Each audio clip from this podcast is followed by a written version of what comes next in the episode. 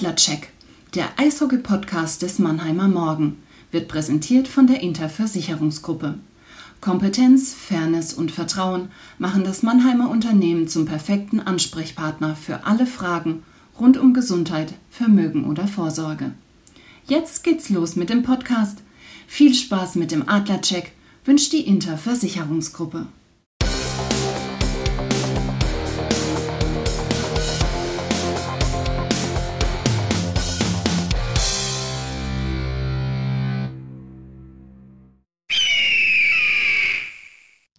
Das Eröffnungsbully. Los geht das! Mann, Mann, Mann, Mann, Mann, was in zwei Wochen alles passiert auf dem Eis und auch daneben, das ist äh, wirklich krass und Wahnsinn. Auch bei den Adlern ist, ist sehr, sehr, sehr viel passiert. Ähm, auch wenn die Adler die Corona-Fälle jetzt zum Beispiel eben nicht als Ausrede haben gelten lassen oder heranziehen wollen, muss man darüber sprechen, auch über die Folgen.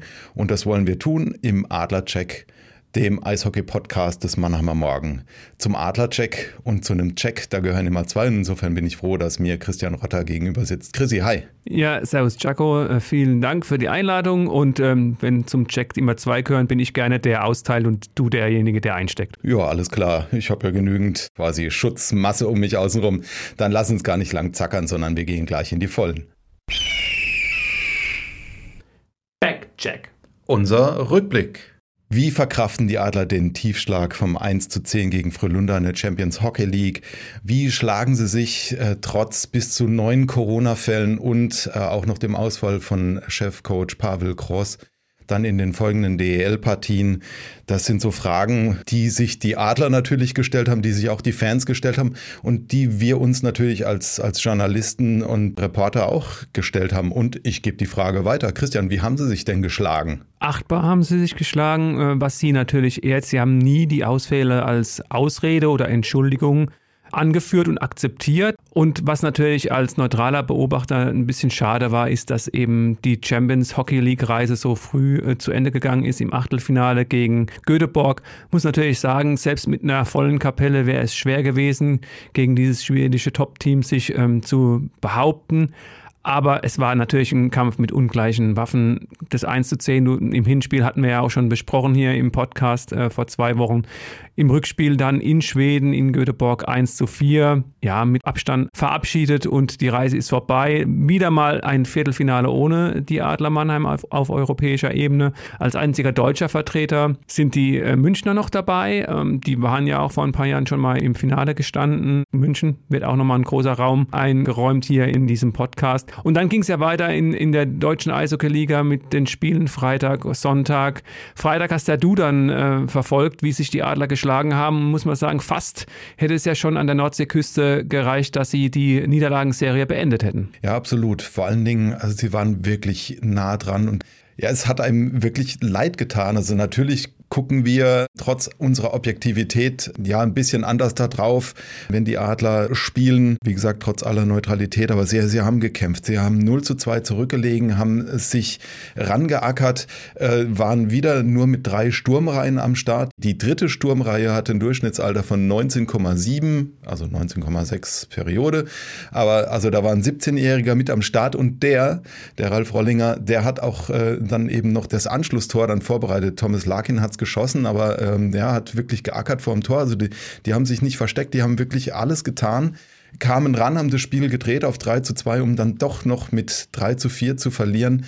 Und dementsprechend war natürlich auch bei den Adlern dann der, der Frust groß. Also haben mehrere Spieler dann gesagt, äh, wir sind es jetzt leid, dass wir immer sagen können, wir haben gut gespielt, aber wir müssen uns jetzt dann eben auch mal belohnen. Wir müssen jetzt mal dann eben die Punkte holen und haben dann äh, gesagt, okay, äh, auch Pavel Gross hat es gesagt, wenn es halt dann gegen Bremerhaven nicht klappt, wo wir nah dran waren, dann muss es eben am Sonntag sein und am Sonntag war das Spiel gegen München und damit wieder der Puck zu dir zurück. Ja gut, äh, lass uns ganz kurz nochmal an der Nordseeküste bleiben. Ähm, was die Adler, wie gesagt, ehrt, sie haben ja nie gesagt, äh, dass äh, die Ausfälle schuld dran sind, dass sie verloren haben, sondern sie haben ja die 3-2-Führung nicht verteidigt, nicht über die Runden gebracht. Kannst du da gleich gerade die entscheidenden Szenen nochmal rekapitulieren. Woran hat es denn dann gelegen, dass aus dem 3 zu 2 dann doch ein 3 zu 4 wurde? Waren ein paar Szenen dabei, auch vorher schon, wo du gemerkt hast, dieser berühmte Pass in die Schnittstelle, wo vielleicht auch wirklich aufgrund der kurzen Bank dann vielleicht die Luft ein bisschen gefehlt hat. Ich meine, die Eiszeiten waren dementsprechend eben von allen hoch und äh, natürlich dann eben, je nachdem, von den äh, Verteidigern oder von den Führungsspielern eben extrem hoch und dass da dann zum Teil auch mal die, die Konzentration oder der, der eine Schritt dann einfach fehlt. Das ist dann normal. Und ähm, es waren dann eben auch noch abgefälschte Schüsse dann äh, mit dabei. Und also da kommt dann wirklich aller Mist äh, zusammen. Ja? Also wenn du dann schon pumpst und verteidigst eigentlich gut, wirfst dich in die Schüsse und dann wird er dann eben doch noch abgefälscht. Dann kann eben auch Felix Brückmann, der wirklich wieder gut gehalten hat, so gut halten, wie er will. Aber das war dann einfach des Schlechten zu viel. Ähnliches habe ich am Sonntag auch gesehen. Ähm, ganz ehrlich, ich hatte nicht mehr damit gerechnet, dass die Adler im letzten Drittel zurückkommen weil ich den Eindruck hatte, immer zu Beginn eines Abschnitts, also zu Beginn des ersten Drittels, zu Beginn des zweiten Drittels, waren die Adler voll da, haben Druck gemacht, haben sich aber für diese starken Phasen nicht belohnt. Also gerade in der Anfangsphase, weiß gar nicht mehr, welche Minute Markus Eisenschmidt nach einem langen Pass von Thomas Larkin allein auf Danny aus den Birken zugefahren und, und versemmelt, äh, schießt das Ding nebens Tor statt ins Tor. Und dann, ja, dann habe ich echt den Eindruck gehabt, je länger so eine Phase dauert und ähm, der Frustpegel vielleicht auch steigt, desto mehr kommt dann der Gegner rein, der mit vier Reihen kommen kann. Und das war in den ersten beiden drinnen so. Und auch da waren sich eigentlich alle einig. Sie haben nach dem Spiel Felix Brückmann gelobt, der die Adler im Spiel hielt, denn es stand nur 1 zu 2. Matthias Blachter hat mir im Interview nach dem Spiel gesagt, wäre dann zu Beginn des letzten Drittels, da hatte ja Zach Redmond noch eine große Chance zum 1 zu 3. Wenn dieses Tor gefallen wäre, hätte er echt auch nicht mehr dran geglaubt, weil mit kurzer Bank dann nochmal einen zwei Tore Rückstand aufzuholen, das wäre echt schwer gewesen und umso bemerkenswerter war dieses Comeback, muss man echt sagen. Sie haben ja die beiden späten Powerplays nicht genutzt und dann in ähm, der 59. Minute erst die Auszeit genommen und dann eben Felix Brückmann zugunsten eines äh, sechsten Feldspielers aus dem Tor rausgenommen. Dann fiel dieses äh, viel umjubelte 2 zu 2 2. Und Blachter hat natürlich auch gesagt, dass ähm, tatsächlich, obwohl nur in Anführungszeichen 6.900 Zuschauer in, in, im Stadion waren, die Fans nochmal einen ordentlichen Push gegeben haben, gerade so ungefähr sechs, sieben Minuten vor Schluss, als es dann auch die erste Strafzeit gegen München gegeben hat, also die erste von zwei aufeinanderfolgenden Strafen. Dann war zuerst Beul, der raus musste, dann danach äh, Hager.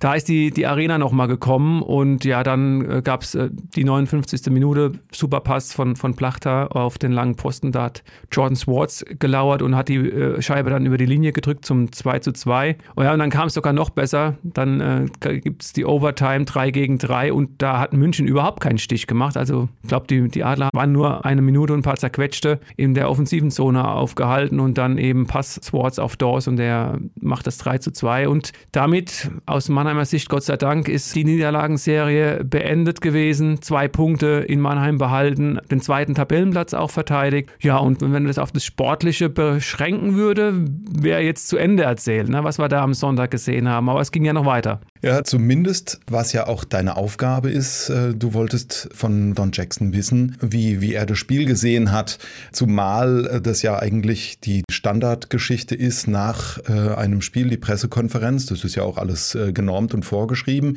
und dass da dann eben der Gästetrainer das erste Wort hat und er hat ja gleich gesagt, er hat, er hat keinen Kommentar, das hast du nicht auf sich beruhen lassen, ne? Ja, eben. Also es gibt natürlich Pressekonferenzen, da sagt der Gästetrainer Plattitüden. Die werden dann auch bei uns in den Berichten äh, sehr selten zitiert. Aber ähm, zumindest ähm, beginnt eine Pressekonferenz mit dem Statement des Gästetrainers und er gratuliert erstmal dem Gegner zum Sieg. Das gehört sich so. Und äh, dann gibt es eine Kurzanalyse, warum es eben nicht geklappt hat oder doch geklappt hat mit, mit, einem, mit einem Sieg.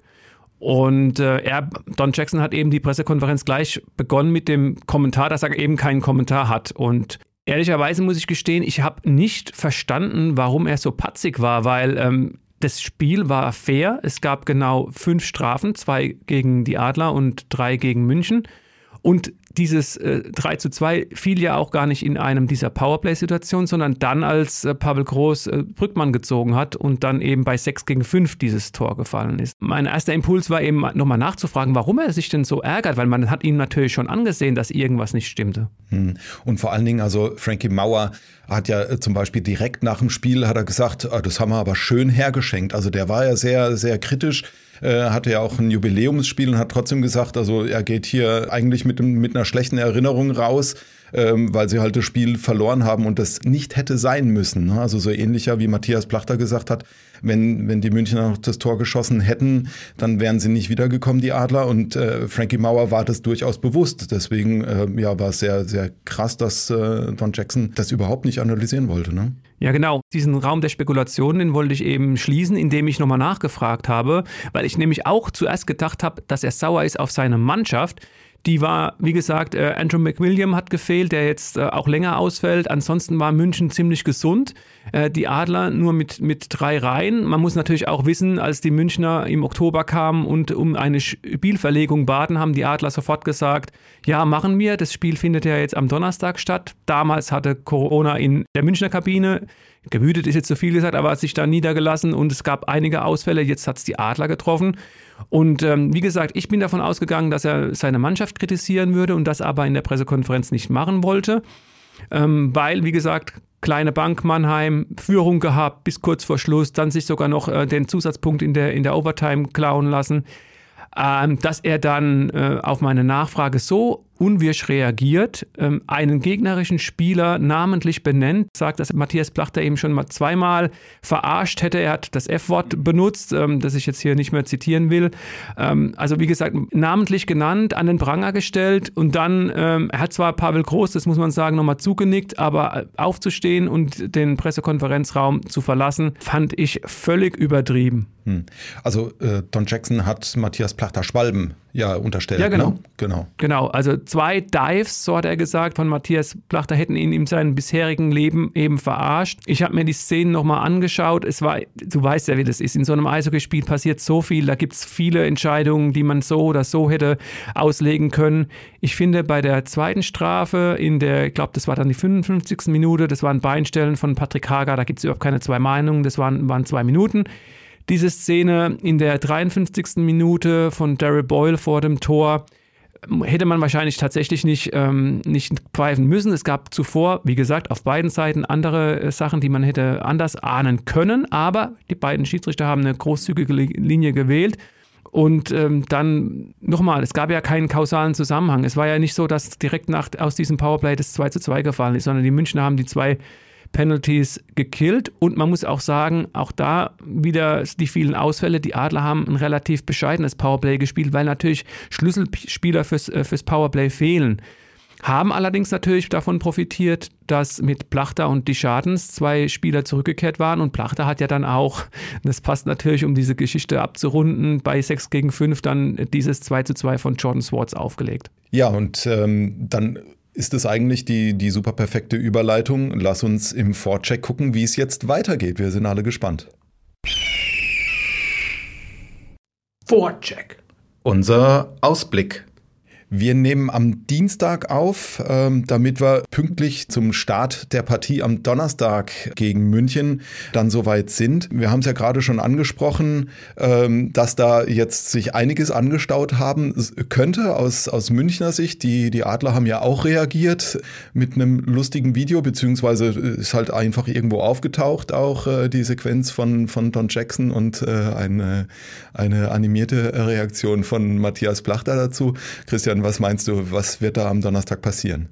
Ja, da ist bestimmt ordentlich Feuer im Spiel. Wäre ja sowieso gewesen, wenn der Erste gegen den Zweiten spielt, der Serienmeister ähm, der 2010er Jahre gegen den, den Meister aus 2019. Ähm, ganz klar wäre da ordentlich Feuer drin gewesen. Ich habe auch ähm, den Bericht eines Kollegen in der Eishockey News gelesen, der ich weiß nicht, ob ich jetzt alles zusammenbekomme, er geschrieben hat, dass das Raubein äh, Thomas Larkin Yannick Seidenberg gefault hätte. Das war wohl eine Szene im ersten Drittel. Ich habe schon gesehen, dass ähm, Seidenberg äh, Schmerzen hatte, ähm, habe dann aber gar nicht mehr bemerkt, dass er dann tatsächlich nicht mehr weitergespielt hat. Und aber dieses Urteil in einem Bericht, Raubein Thomas Larkin, finde ich, äh, das kann man dann vielleicht in einem Kommentar irgendwie, ne? Kommentar ist eigene Meinung, Bericht sollte objektiv sein, fand ich jetzt auch ein bisschen überhöht, kann man auch lassen. Äh, also auch auch von dieser Seite her wird ordentlich nochmal Öl ins Feuer gegossen und ich bin echt gespannt, wie, wie sich äh, gerade die Münchner präsentieren werden. Dadurch, ich glaube, wenn ich es richtig in Erinnerung habe, elf der letzten 13 Spiele gegen die Adler haben sie verloren. Ich glaube, dass da eben einfach der Stachel auch sehr tief sitzt und ich kann mir nur vorstellen, dass, dass Don Jackson deswegen auch so, ja, angepisst war da am Sonntag. Und ich habe mir natürlich auch lange überlegt, er hat ja gesagt, zwei Dives. Was, was meint er mit zwei Dives? Und er hat ja natürlich auch da keine Möglichkeit für eine Nachfrage gelassen. Und ähm, ihr, ihr könnt euch bestimmt alle noch erinnern an Ende März 2018 damals äh, Playoffs gegen München und Steven Pinisotto, der nicht mehr spielt, ähm, hat damals äh, Matthias Blachter in die Bande genagelt, wurde daraufhin für fünf Spiele von der DL gesperrt. Ich weiß nicht, ob Don Jackson diese Szene gemeint hat, dass auch da eine Schauspielerei vorgelegen hätte. Wobei man da ja sagen muss, also Matthias Plachter ist da ja verletzt ausgefallen. Also es war ja jetzt keine Schauspielerei und er hat äh, sofort weitergespielt, sondern er hat ja dann erstmal gefehlt. Also insofern, das wäre schon, also wenn es wirklich diese Szene ist, dann wäre das schon, würde ich mal sagen, eine, äh, eine Meinung, die er ziemlich exklusiv hat, Don Jackson, oder? Ähm, nein, muss ich sagen. Ich, natürlich habe ich mir mal um okay. angehört, was so Münchner Fans äh, denken oder schreiben. Also das ist nicht exklusiv Don Jackson, sondern es ist anscheinend exklusiv München. Ähm, de definitiv, also es wird äh, so gesehen. Ähm, mein lieber Kollege Sven Metzger hat äh, auch über Twitter nochmal dieses brutale Foul ähm, online gestellt und ähm, ja, ich habe es mir nochmal angeschaut, bin der gleichen Meinung wie vor vier Jahren äh, vor knapp vier Jahren, dass es äh, definitiv ein übles Foul war. Und tatsächlich, er wurde ja nicht ein Leben lang oder so gesperrt, aber ich glaube, fünf Partien waren es damals. Er hat dann zum, glaube ich, zweiten Finalspiel für München wieder mitmischen dürfen. Das war ja dann vom Strafmaß auch okay, aber nochmal, äh, wenn das die zweite Schwalbe von Matthias Plachter gewesen sein soll, der, der ihn verarscht hat, dann sollte er das mal erklären, der Don Jackson.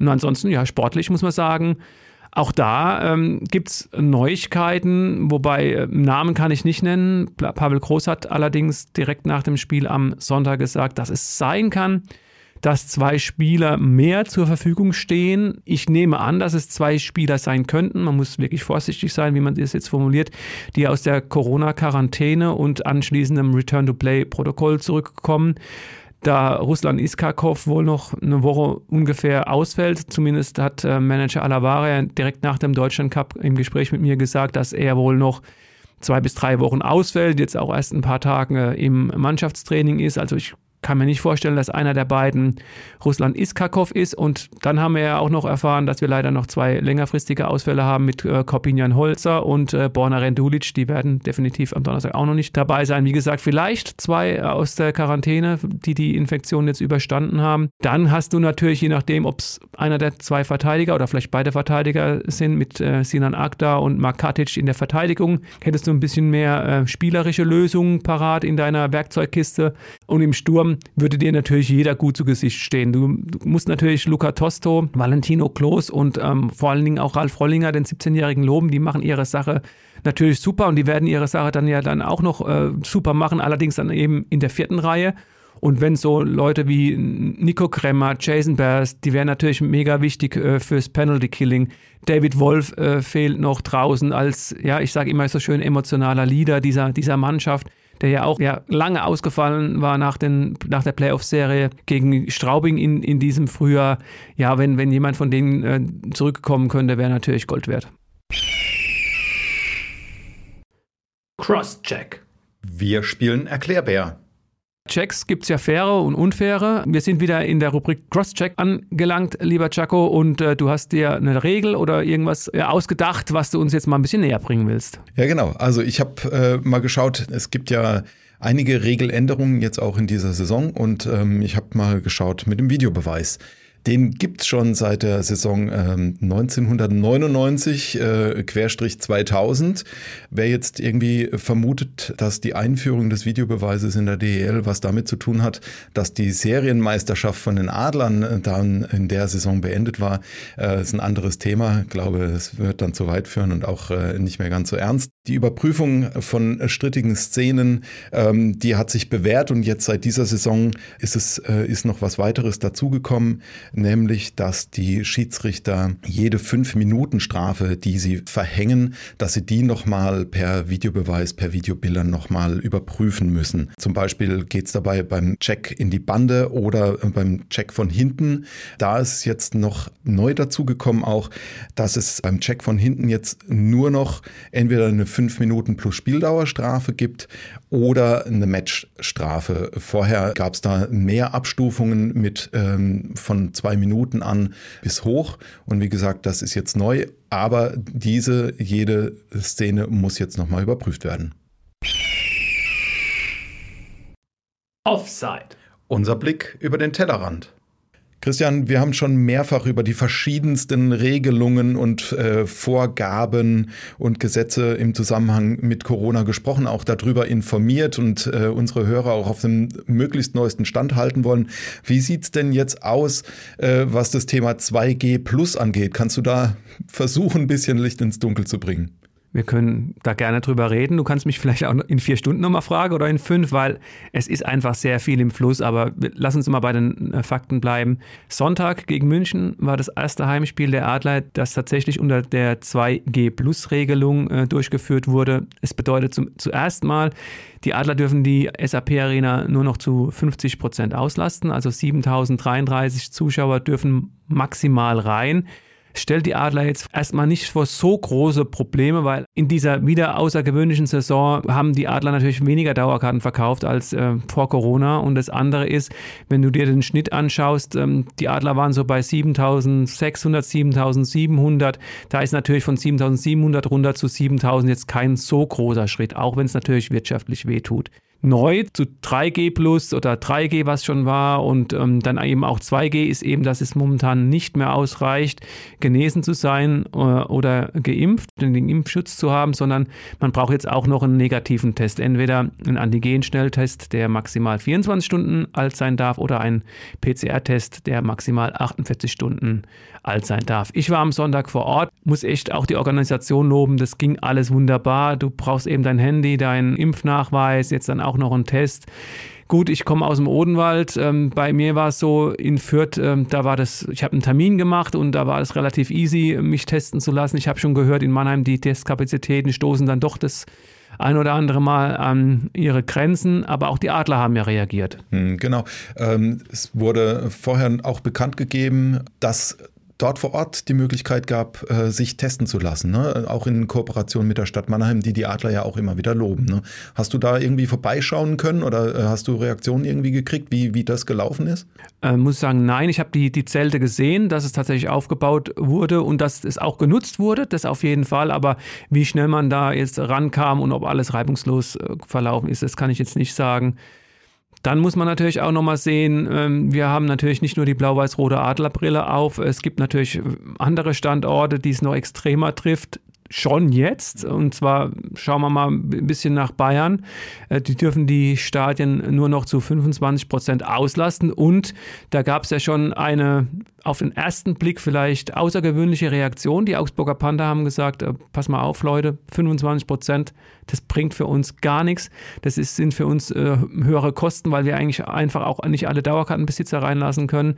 Die haben tatsächlich jetzt am Wochenende vor leeren Rängen wieder gespielt. Es war wieder die Rückkehr der von uns so ja, verabscheuten Geisterspiele. Es ist aber natürlich so, wir müssen uns darauf wieder einstellen, dass das, dass das kommen wird.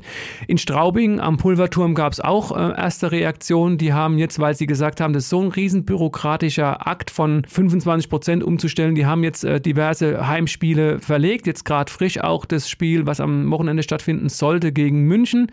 Die brauchen mehr Vorlaufzeit und ja, das ist das eine. Und das andere ist natürlich, wir wissen nicht genau, was die nächsten Tage oder vielleicht sogar die nächsten Stunden bringen. Also wie gesagt, gesagt, wir sind jetzt Dienstagvormittag, äh, zeichnen hier auf. Ähm, es gab ja schon erste Meldungen, dass auch in der Bundesliga wieder über Geisterspiele nachgedacht wird, beziehungsweise es gab am Wochenende ja schon ein Geisterspiel in, in Leipzig beim 1 zu 3 gegen Leverkusen vor, vor leeren Rängen.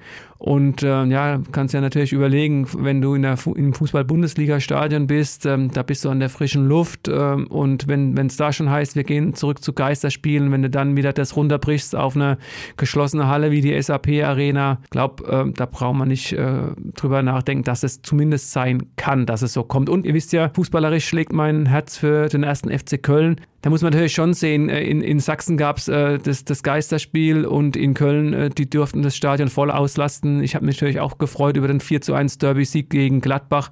Aber die Bilder, die muss man dann auch erstmal verarbeiten. 50.000 Leute und äh, zwar durchsagen, äh, dass man den Mundschutz auf oder Mund-Nasenschutz aufsetzen soll, aber wenn man die Fotos eben gesehen hat, ähm, hat kaum jemand gemacht. Ne? Also das ist schwer, schwer auch ähm, zu verargumentieren, dass irgendwie Martins Umzüge abgesagt werden müssen und dann 50.000 da irgendwie im Stadion sind. Ne? Ja, das genau. Auch da so pauschal würde ich nicht sagen. Ich habe tatsächlich Bilder gesehen, die geben dir komplett recht. Da hat fast keiner auf den, auf den Bildern eine Maske getragen. Ich habe aber auch gehört von Kollegen, die vor Ort waren, das waren wohl nur vereinzelt Bereiche. Also es gab tatsächlich eine überwältigende Mehrheit, haben sich daran gehalten. Aber trotzdem, äh, ja, ich war mit meinen Jungs vor anderthalb Wochen in Sinsheim beim Spiel Hoffenheim gegen Leipzig. Und da muss ich sagen, da hat sich fast jeder dran gehalten. Also das war echt, ich meine, du kannst es nicht vergleichen. In Sinsheim, das Stadion ist viel kleiner und die, die durften ja auch äh, das Stadion damals, doch, ich glaube, es war das erste Mal 2G, hätten es voll auslasten dürfen, aber waren, glaube ich, irgendwie nur 13.000 Zuschauer drin. Wir waren im Familienblock, ich mit meinen zwei kleinen Kindern und eben noch äh, Freunde dabei. Und da, da war das absolut okay. Aber ja, also ein voll ausgelastetes Fußballstadion mit 50.000. Und klar, du hast einen Derby-Sieg gegen Gladbach, dass die Emotionen da hochkochen. Und ich habe da auch ein gewisses Maß an Verständnis. Aber die Frage ist in der Tat, so wie du es gesagt hast, andere Bereiche werden jetzt schon wieder zugemacht und äh, die Fußball-Bundesliga wird ja so oft gesagt mit der Extrawurst. Ja, da nur ein begrenztes Verständnis. Ja, ja, bin ich bei dir. Overtime. Da war noch was. Ja, Verlängerung, Chaco. So wie am Sonntag beim Spiel der Adler gegen München haben wir jetzt auch noch unsere Overtime. Und ich habe mal wieder einen kleinen Blick in die NHL geworfen. Und zwar äh, Timo Machleit, der Spielagent von Moritz Seider, ist äh, vor ein paar Tagen rübergeflogen in die Staaten und hat gemeint, ich äh, könnte ihm mal ein paar Fragen hinterlassen an Moritz Seider. Ihr kennt alle den Mo, hat in Mannheim ja auch äh, geniale Spiele abgeliefert, äh, bevor er dann äh, gezogen wurde von den Detroit Red Wings an sechster Stelle des Drafts und absolviert jetzt endlich äh, seine Rookie-Saison, nachdem er ja zuerst äh, ein Jahr in der American Hockey League gespielt hat äh, letztes Jahr dann in Schweden und jetzt, wie gesagt, erstes Jahr in Detroit. Oh ja, ich soll euch von ihm herzlich grüßen. Er hat ähm, so Sachen gesagt, wie dass er natürlich es genießt, jedes Mal das Red Wings äh, zu tragen. Es ist natürlich ein riesengroßer Traditionsverein und es erfüllt ihn mit Stolz. Und auch für ihn persönlich läuft es ja richtig gut. Ähm, er wurde zum Rookie des Monats Oktober gewählt. Auch das ist jetzt keine so große Neuigkeit mehr, aber hat ihn natürlich schon mit Stolz erfüllt, dass ähm, die Wahl auf ihn fiel. Und ich habe mir auch mal seine Statistiken angeguckt, die natürlich absolut äh, überzeugend sind. Er hat jetzt äh, zwei Tore geschossen und zwölf vorbereitet, also 14 Punkte in 22 Spielen. Auch hier nochmal der Hinweis, heute Nacht spielt Detroit gegen die äh, Boston Bruins, kann sich also auch wieder äh, geändert haben, aber jetzt, äh, wie gesagt, 2 plus 12 für 14. Teamintern ist er damit viertbester Scorer. Nochmal, er ist Rookie äh, und Verteidiger, also sollte nicht nur fürs Punktesammeln da ähm, spielen. Und er ist der punktbeste Verteidiger der Detroit Red Wings. Und overall, also wenn du in die Liga schaust, ist er mit dieser Ausbeute der äh, 15. beste Verteidiger. Auch das finde ich für einen äh, Rookie, er ist jetzt gerade ähm, 20 Jahre alt im April geworden, beeindruckende Zahlen. Und auch äh, für seine Red Wings läuft es ja ganz gut. In der Atlantic Division äh, Platz 4. Äh, er hat ja vor der Saison in einem Interview mit mir gesagt, dass äh, tatsächlich der Rebuild, dieses Umbauen dieses Teams, das ja äh, Riesenerfolge gefeiert hat vor so 15, 20 Jahren und dann eben in, zuletzt in ein Loch gefallen war, dass das jetzt abgeschlossen ist und dass äh, tatsächlich das Management auch Taten sehen will. Und durchaus sind die Chancen momentan noch da, dass die Red Wings ähm, die Playoffs schaffen. Es wäre trotzdem meiner Meinung nach eine, eine, Überraschung, aber die Überraschung ist im Bereich des Möglichen. Und wenn wir jetzt äh, von Mo natürlich den, den Winkel noch mal ein bisschen weiten, den Blickwinkel, in aller Munde ist natürlich äh, Leon Dreiseitel, der ja sehr früh die 40-Punkte-Marke mit 20 Toren, 20 Vorlagen äh, geknackt hat. Edmonton Oilers sind eine der besten Mannschaften momentan der Liga. Ähm, als ehemaliger Jungadler, ich meine, er wird immer als Kölscher Junge bezeichnet, ist ja auch richtig so. Er wurde dort geboren, hat dort die ersten Gehversuche im Eishockey gemacht, aber er hat halt hier dann auch ähm, bei den Jungadlern gespielt, ist dann rüber. Also bei dem läuft es auch sehr gut. Die Seattle Kraken mit äh, Philipp Grubauer im Tor haben sich auch äh, gefangen, haben jetzt ein, ein paar, paar Siege eingefahren. Und äh, wenn wir nochmal nach Mannheim schauen, das ist so ein bisschen dieses weinende Auge, was wir natürlich haben. Die Ottawa Senators mit Tim Stützl, die kommen so so gar nicht in Fahrt. Ähm, ja, punktemäßig eines der schlechtesten Teams der Liga. Und auch da hatte Team Stützler ja vor der Saison gesagt, dass eigentlich ähm, der Rebuild äh, ja zumindest fortgeschritten sein sollte. Und auch da, ähm, vielleicht war er da so ein bisschen zu euphorisch, äh, in der Playoff-Teilnahme rausspringen könnte. Die sehe ich momentan nicht. Ähm, ja, ich glaube, das, das jetzt erstmal zur, zur NHL und damit äh, schließt sich dann auch wieder der Kreis und äh, so langsam Chaco, war schön mit dir wieder, aber ähm, alles hat ein Ende, nur die Wurst hat zwei, aber auch wir sind jetzt langsam wieder am Ende. Ja, das stimmt. Ging mal wieder zügig vorbei, zumindest ähm, habe ich das so empfunden. Christian hat es ja auch schon ja, durch die Blume so gesagt. Insofern, ähm, ja, vielen Dank fürs Dabeisein, fürs Zuhören. Ihr könntet uns weiterhin eine große Freude machen, wenn ihr eben weiter dran bleibt, wenn ihr uns weiterempfehlt, wenn ihr uns abonniert, zum Beispiel bei Spotify, Apple Podcast oder Deezer. Außerdem könnt ihr unter mannheimer-morgen.de slash podcast uns auch über ein Abo zu euch nach Hause oder eben aufs mobile Endgerät holen. Und wenn ihr Fragen oder ein Feedback habt, dann gerne unter podcast.mamo.de einfach kurz eine Mail schicken. Wir freuen uns. Und wer jetzt beim Plätzchenbacken genug hat von Last Christmas oder ähnlichen äh, tollen Liedern, dem sei das Buwe-Gebabbel ähm, empfohlen. Die Kollegen unterhalten sich da äh, gewohnt flapsig, aber eben auch äh, sehr kompetent über den SV Waldhof Mannheim in der dritten Liga. Danke, sage ich damit. Und ähm, ja, macht's gut. Ciao, ciao. Ja, von mir gibt es wieder wie immer ein Haltet euch munter und bleibt gesund.